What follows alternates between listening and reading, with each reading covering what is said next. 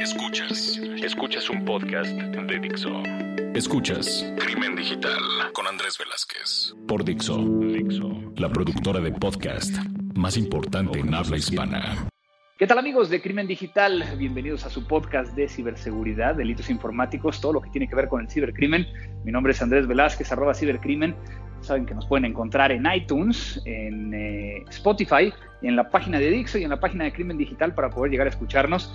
Y pues eh, estamos hoy muy contentos. Estoy haciendo, como en ocasiones anteriores, una grabación remota con Santiago Paz, al cual le agradezco muchísimo la oportunidad que me da de platicar, a quien me lo he encontrado en muchos eh, eventos, principalmente de la OEA, y que siempre terminamos con una cerveza en mano platicando de cosas tan interesantes. Santiago, bienvenido a Crimen Digital. Bueno, muchas gracias Andrés y, al revés, el placer es mío de estar acá. No, al contrario. Oye, Santiago, pues mira, eh, aquí el, tema con Crimen Digital, normalmente nos gusta que cada uno de ustedes se presente, pero con una, una forma diferente. Eh, y eso es, ¿tú cómo llegas a este mundo de la ciberseguridad, de los CERTs y todo esto? Wow, qué, pregunta y, me, me, hace acordar a cuando era joven. Ahora ya, ya tengo mis canas, ya pasaron los años. En el año 2000 yo comencé a trabajar en, en, en Uruguay, y creo que allá por el 2002 más o menos, desde Belsouth International empezaron a, dar lineamientos respecto a ciberseguridad. Y bueno, y ahí fue que, empecé a conocer el tema. Era un tema que, no era muy popular en aquel entonces en Uruguay.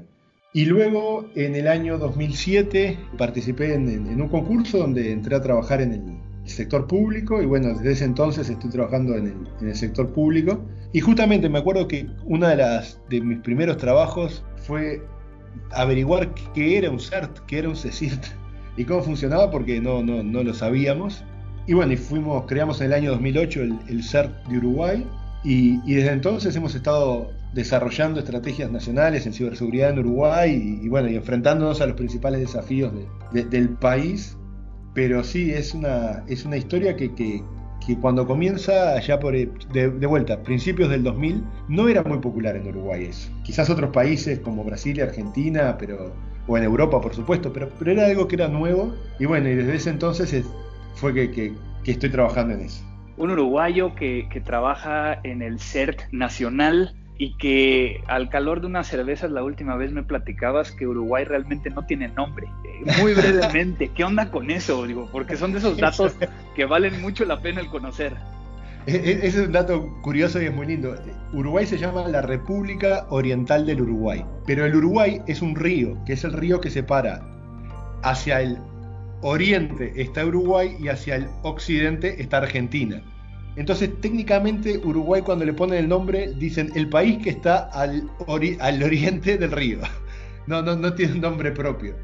Es, eh, muy interesante. es muy interesante. Pero bueno, a ver, eh, vamos, vamos realmente a lo que, a lo que quería platicar contigo el, el día de hoy. Y es de que yo creo que a nivel internacional no es un secreto que nos estamos quedando sin especialistas en ciberseguridad. Y es un, tema que al empezar a, hacer estadística y empezar a, llevar estos números hacia el futuro, pues por un lado, para los que nos dedicamos a esto es una gran oportunidad, pero por el otro lado es un punto donde a lo mejor no vamos a tener suficientes personas dedicadas a esto. Este, yo creo que empecemos con ese, ese, ese tema. ¿Qué es lo que tú has visto en ese sentido? Es, es, es, un, es una excelente pregunta porque yo creo que es el desafío más grande que enfrentamos hoy en ciberseguridad, es exactamente la escasez de, recursos humanos. Porque al final del día eh, son los recursos humanos los que ejecutan los proyectos, los que diseñan, los que defienden y los que atacan. Y hoy lo que nos está pasando es que no, al no haber recursos humanos, la industria, el sector entero empieza a, detenerse, eh, pero el sector entero del lado bueno, ¿no? Del lado malo no, del lado malo ya hay suficiente, por decirlo de alguna manera. Entonces, hay, muchos estudios. Hay, yo creo que el mejor es súper bueno. Hay un sitio web que se llama cyberseek.org, que eh, fue inicialmente fue un proyecto que, lo inició el NIST, el Laboratorio de Normas Técnicas de Estados Unidos, y hoy es, una organización independiente, donde se muestra un mapa de los Estados Unidos y se muestra es un mapa de calor donde por cada estado muestran la cantidad de llamados abiertos para posiciones de ciberseguridad. Pero como un resumen rápido, hay 750.000 personas aproximadamente ocupando posiciones y hay abiertas llamados para 350.000. Es decir, hay un 50% de demanda insatisfecha de posiciones en el, caso de Estados Unidos. Y eso nos pasa en todos lados. Yo estuve este año estuve en una reunión en, el Marshall Center en, Alemania con gente de Australia, gente de, de, Georgia, gente de Estados Unidos, de Portugal, de Brasil, de, muchísimos lugares, del de Malasia, de muchísimos lugares del mundo, y en todo el mundo están enfrentando el mismo problema. Entonces, pero, pero ¿por qué estamos enfrentando el mismo problema? O sea, digo, por un lado sabemos que, que, cada vez hay más jóvenes que no quieren ir a carreras técnicas o a carreras de informática, sistemas, y que están queriendo más ser emprendedores, más de administrador de empresas. ¿Desde ahí es donde, donde arranca el problema? Yo, creo que el problema arranca porque es una industria que de alguna manera, eh, volviendo un poquito al tema de la historia, yo creo que en los últimos 5 años, 10 años máximo, ha tenido un crecimiento extremadamente grande. Y yo creo que lo que creció, eh, es tal el crecimiento que tiene la... Vamos a poner un ejemplo. Eh, quizás hace 10 años en una empresa la dirección no tenía conciencia de que era necesario tener ni siquiera una persona que trabajara en ciberseguridad.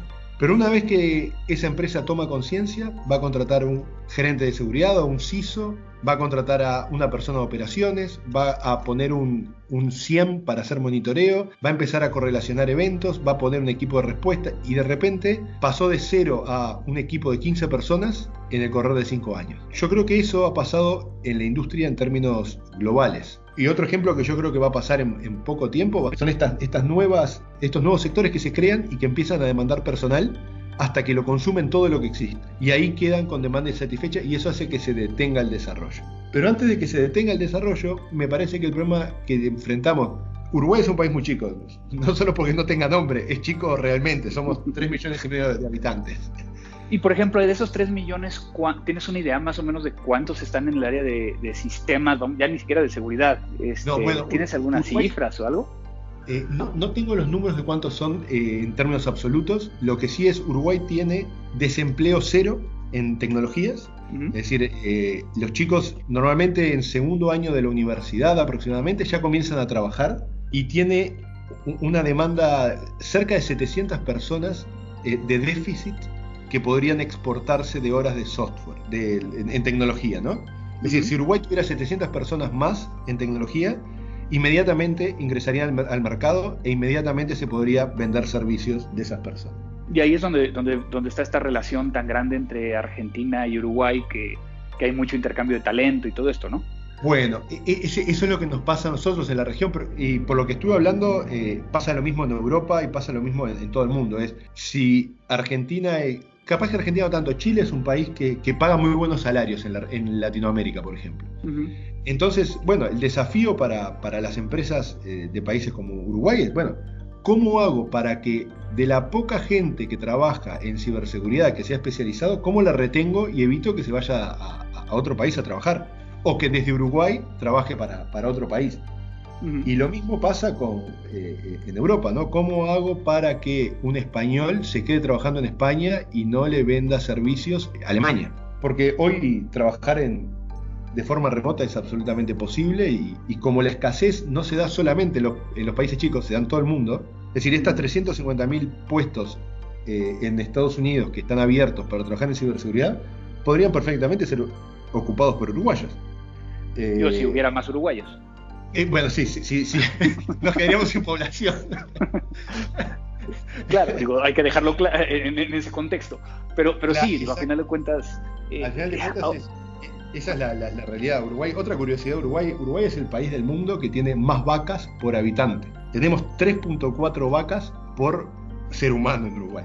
Y al final de cuentas, digo, este tema de, de yo creo que también es una bendición ser tan pocos, porque te permite llegar también a, a, tener mucho más claridad y control y, cifras más reales y demás, ¿no? sí, yo eh, particularmente comparándolo con, con, México, ¿no? Mi país, o un país como, como Colombia o incluso el mismo Estados Unidos, ¿no? Sí, sí, es, eso, eso genera una ventaja muy, muy buena. Eh, yo creo que, que, que en, la, intersección de todos mis grupos de WhatsApp deben estar absolutamente todos los, los involucrados en ciberseguridad de Uruguay. Pero también eh, ser muy pocos nos genera eh, problemas de masa crítica. Eh, Uruguay, con que cinco personas, cinco, los dedos de una mano, cambien de posición, el sector de ciberseguridad se ve fuertemente impactado. Es decir, una persona que se va de, un banco, se va a trabajar a otro banco, se abre una posición y se mueven cinco nada más y realmente es un problema. Porque uno abre posiciones y quizás no consiga a nadie por meses. No hay nadie disponible. Entonces, en el caso de países como México, que son países mucho más grandes, tiene una inercia mucho mayor. Es decir, si, cinco personas cambian de trabajo en México, no pasa nada porque México tiene un tamaño, un volumen que, lo puede contener. Yo creo que ahí, déjame, déjame tratar de, decirte qué es lo que pasa y compartirlo con todos los que nos están escuchando. A lo mejor, a lo mejor esa sería la visión, pero particularmente lo que nosotros estamos viendo es que a nivel ejecutivo, o sea, a niveles muy altos, no hay suficientes personas. Y precisamente lo que están haciendo muchos de, los, de las instituciones financieras o algunos mercados en particular es de que hay estos movimientos y también se están pasando 5, 6, 7 meses sin conseguir eh, el poder llegar a cubrir esa posición porque no tenemos, o sea, tenemos una gran diferencia entre los mandos directivos y la gente que es muy buena en ciberseguridad, pero que a lo mejor es mucho más operativa. Y entonces es muy interesante lo que está pasando y que creo que también es un factor que tenemos que considerar desde el punto de vista de que nos hacen falta especialistas. Wow, bueno, eh, sí, es que el problema creo que es del, mundo, del mundo entero. Y, eso que nombras de México me, sorprende también, porque claro, es, es, cuestión de que haya unos, unos pequeños movimientos, que además es un efecto, esto que me comentabas recién, yo creo que, es ese efecto avalancha, que es cuando eh, un ejecutivo se fue de una empresa, esa empresa hace headhunting y le roba el ejecutivo a otra, y esa otra se lo roba a otro, y nosotros acá en Uruguay, una de las cosas que estamos analizando, hay, un modelo que tiene el NIST, que yo lo recomiendo mucho, que se llama NICE, que es el National Initiative for Cybersecurity Education, donde básicamente ellos lo que hacen es modelan los distintos roles, perfiles y responsabilidades de los profesionales de ciberseguridad. Y lo que buscan es eh, poder generar planes de entrenamiento y desarrollar habilidades muy específicas. No sé cómo es en México, pero en Uruguay nosotros para, para recibirnos de ingeniero nos toma cinco años, tenemos que hacer un proyecto de fin de carrera, es, es son carreras muy largas y que eso sumado a que la gente comienza a trabajar en, durante la universidad, toma mucho tiempo profesionales. Entonces, el, enfoque que tienen estos planes es cómo poder hacer para entrenar, no, no eh, universitarios o máster, cómo poder entrenar técnicos, especialistas, en actividades muy específicas. Ejemplo, una persona que sea especialista en analizar eh, ataques a servidores web, eh, del tipo OWASP, con log de Apache, con cosas de ese estilo, bueno, generan una persona específico para eso otro que sea especialista en estrategia y gestión. Entonces de esa manera poder rápidamente incorporar gente al mercado. Y otra de las cosas es la conversión, es cómo buscar, imaginémonos, supongamos que un país tiene eh, desempleo, en, tiene muchos psicólogos que están desempleados. Entonces, ¿cómo hago para un psicólogo convertirlo en un especialista de ciberseguridad y, y insertarlo al mercado de ciberseguridad? Entonces, es súper interesante los planes que hay. Eh, ATT tiene un plan, por ejemplo, que todas las, todas las posiciones de trabajo que van a ser, que van a desaparecer debido a lo que es inteligencia artificial y automatización, a las personas les ofrecen o retirarse o convertirlos en, en ciberseguridad. Entonces es súper interesante ver cómo una parte de la industria vende servicios, eh, exporta servicios, desarrolla productos, pero hay otra parte de la industria que lo que tiene que hacer es desarrollar profesionales, es la cadena de suministro humana, ¿no? Es desarrollar profesionales para que esa industria pueda seguir creciendo. Y es que es, complicado, ¿no? Digo, son, son esfuerzos que, cada país, cada diferente grupo está tratando de, realizar. Porque por el otro lado es un poco contradictorio cuando alguien te escribe, de lo mejor de la gente que nos está escuchando, y te dice, oye, yo quiero dedicarme a ciberseguridad, ¿por dónde empiezo? Claro. Y entonces tampoco tenemos esa parte. Bueno, e, e, eso es, un, e, es un, gran problema. Si alguien me pregunta por dónde empiezo, y hoy Uruguay ha cambiado un poco. Antes era, y bueno, tenés que hacer cinco años de ingeniería y luego dos años de una maestría. Entonces, no, me falta, no puedo esperar siete años para empezar. Quiero empezar ahora. Este, me parece que eso, eh, no sé en México cómo es, yo creo que, la capacitación técnica para el desarrollo de habilidades técnicas fuera del el universitario es necesario y, siempre va a ser universitario, eh, va a ser necesario. De hecho, yo, yo soy eh, catedrático en una universidad en Uruguay eh, en ese tema. Eso siempre va a ser importante. Pero la rápida inserción al mercado se produce con, técnicos con formación de un año. Es un año y la persona tiene que estar lista para insertarse en la industria. Si no es demasiado tiempo. Y la verdad es que hoy no hay mucho entrenamiento claro de si yo tuviera que recomendarle a un chico por dónde empezar, y no hay mucha, mucha cosa simple y rápida para, para empezar a estudiar y formarse en ciberseguridad. Yo creo que lo que siempre decimos es trata de buscar una carrera o una certificación o una especialización y creo que estamos pecando precisamente en decirles pues tienes que seguir estudiando cuando a lo mejor bajo estos, estos, estas ideas que acabas de, de poner sobre la mesa y que, bueno, este, son de, diferentes eh, lados, pues podríamos llegar a hacer algo, algo al respecto. Ahora, no todo es malo en este, en este sentido, ¿no? ¿Qué, ¿Qué podrías llegar a decir que estamos haciendo bien en ciberseguridad y que ha cambiado de hace 10 años, por lo menos en, la visión que tú tienes y, y en, lo que, en lo que te toca ver? Me parece que lo primero es, hoy hay conciencia global de que la ciberseguridad es una necesidad. Me parece que eso es lo más importante, que hace 15 años hace, no lo había. Otra cosa que creo que es importante es que hay una conciencia o una experiencia de que efectivamente incorporar ciberseguridad en las etapas más tempranas de un proyecto, ya sea para el desarrollo de un software, para el desarrollo de un producto o un servicio, es realmente más económico que hacerlo después.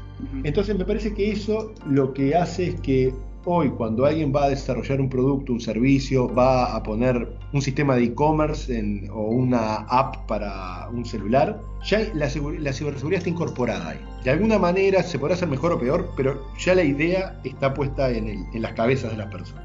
Me parece que, otra cosa que se ha hecho muy bien y, me parece que esta conversación de hecho es, un resultado de eso. Creo que las redes de, llamémosle personales, Hoy los de ciberseguridad casi que a nivel global, eh, de alguna manera estamos interconectados y capaz que alguna vez hemos tomado una cerveza juntos para, conversar. Todos los profesionales de ciberseguridad creo que a nivel mundial, y más los que hablamos español, ¿no? que tenemos esa, esa cosa latina, creo que de alguna forma estamos interconectados y nos conocemos. Y si no nos conocemos de forma directa, eh, a través de alguna otra persona logramos conocerlo. Me parece que eso o las redes sociales. Bueno, o las redes sociales, exactamente. Creo, creo que eso se ha hecho muy bien.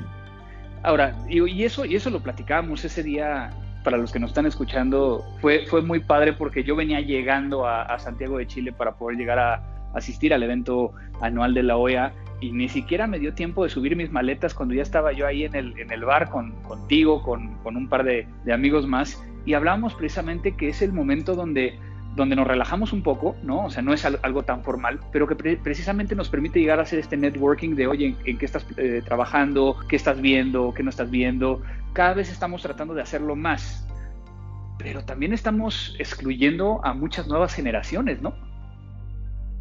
Sí, yo creo que ha habido cambios generacionales. Yo, yo me considero de los, de los más viejos, ¿no? Yo ya tengo 40, 41 años y bueno, ya capaz que soy de los viejos. Y, y te diré que en este tiempo yo he visto quizás dos generaciones. Lo que sí estoy de acuerdo contigo es que quizás se podría, se podría dar más espacios para, eh, para motivar a nuevas generaciones. A nuevas generaciones, y por ejemplo, hay un tema de género, ¿no? Eh, hay muy pocas mujeres que trabajan en ciberseguridad.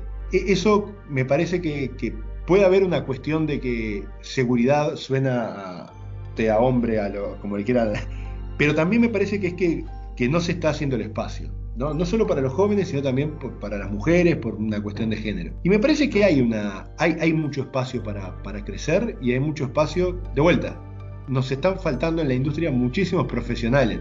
Entonces, bienvenidos los jóvenes, bienvenidos mujeres, bienvenidas nuevas, nuevas generaciones para, para entrar y, y, sobre todo decirles que es una cosa muy divertida. Como bien contaba, no habíamos ni subido las maletas a la habitación y ya estábamos contando anécdotas y, y, charlando y bueno, y me, y me, me, acuerdo que el restaurante de comida india que finalmente fui, el último día fui a comer donde me recomendaste. Y es un ambiente muy, muy divertido, muy relajado y donde, donde vale la pena trabajar. Yo, yo lo disfruto mucho. Al final de cuentas, eh, eh, yo creo que, y, lamentablemente por el tema del tiempo, ¿no? que ya prácticamente se nos está acabando, yo vería más este tema de que nos hacen falta especialistas como una oportunidad más que verlo como algo malo. Un tema de cómo tratamos de acercar a, los más jóvenes a que entren en este, este, medio. Obviamente yo había escuchado de cómo podríamos llegar a, traer gente a este medio que no haya estudiado sistemas, que no tenga el background, pero que al final de cuentas con una buena eh, capacitación, y dándoles la oportunidad podrían llegar a pertenecer a este, a este gremio. Pero digamos que como para ir cerrando, ¿nos tomará mucho tiempo el lograr esto? Yo creo que sí. Yo creo que tanto ciberseguridad como inteligencia artificial, al menos nos va a tomar cinco años llegar a, satisfacer la demanda. Y te digo por qué pienso eso. Pienso que a medida que la tecnología evolucione, eh, inteligencia artificial es uno de los casos que la va a hacer evolucionar de forma increíble, Big Data, analítica, todo eso lo va a hacer evolucionar de forma increíble. Al mismo tiempo van a evolucionar y aumentar la cantidad de amenazas y los nuevos desafíos de ciberseguridad. Entonces, yo creo que nos va a tomar mucho tiempo poder satisfacer la demanda de, la industria eh, en tema de ciberseguridad, por lo cual estoy de acuerdo 100% contigo. Creo que es una oportunidad enorme para saber que incluso si yo empiezo hoy una carrera muy larga de estudio en la universidad, cuando salga el mercado va a seguir necesitando y pagando bien por perfiles como, como el mío. ¿Será que tendremos que trabajar más allá de, los, de la edad de retiro, dependiendo de cada uno de los países donde estemos, aquellos que estamos trabajando en seguridad? Y sí, vamos, vamos, ya vamos a tener que, no vamos a poder comer comida india y cerveza, vamos a tener que estar tomando medicación para la memoria. Perfecto, pues Santiago, un, gran gusto que estés hoy conmigo. Es, obviamente siempre le, doy la oportunidad, algo más que quieras llegar a comentarle a, los que nos están escuchando que no hayamos tocado este, brevemente. Bueno, yo creo que, creo que voy, a insistir en lo mismo. Creo que, que hoy hay la ciberseguridad tiene, tiene un componente muy lúdico. E, es muy juego. Hay un enemigo, hay un atacante y un defensor. Y permanentemente está ese juego de gato y ratón eh, instrumentado. Entonces, realmente es muy divertido trabajar en esto y, Andrés, te lo digo de corazón, se hacen muchos amigos también y, y lo sabes muy bien. Así es, así es. Pues igualmente, muchas gracias. ¿Dónde te pueden llegar a localizar si alguien quiere llegar a, contactarte, preguntarte algo en tus redes sociales? Eh, algo sí, yo estoy en, Twitter en arroba santipes, como santipes. Ahí me pueden contactar y estoy disponible para lo que necesiten.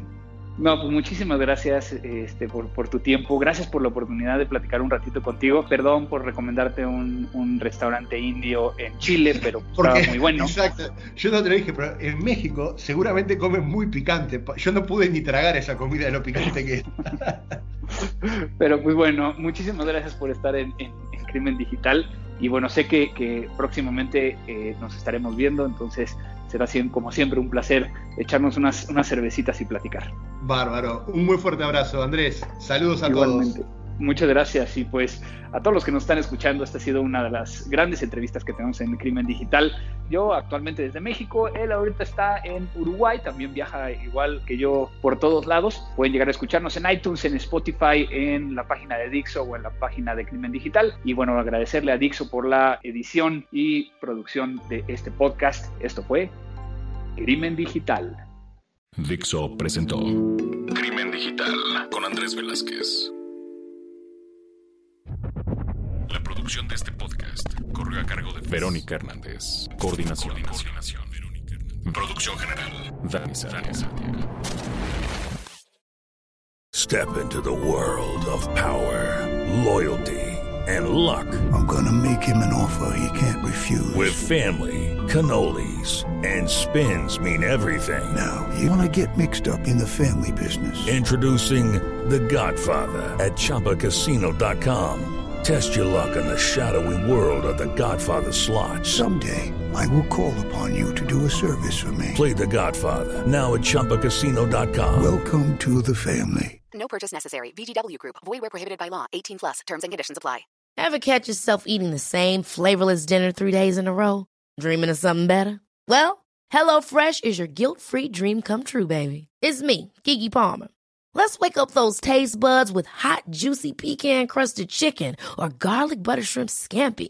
Mm. Hello Fresh. Stop dreaming of all the delicious possibilities and dig in at HelloFresh.com. Let's get this dinner party started.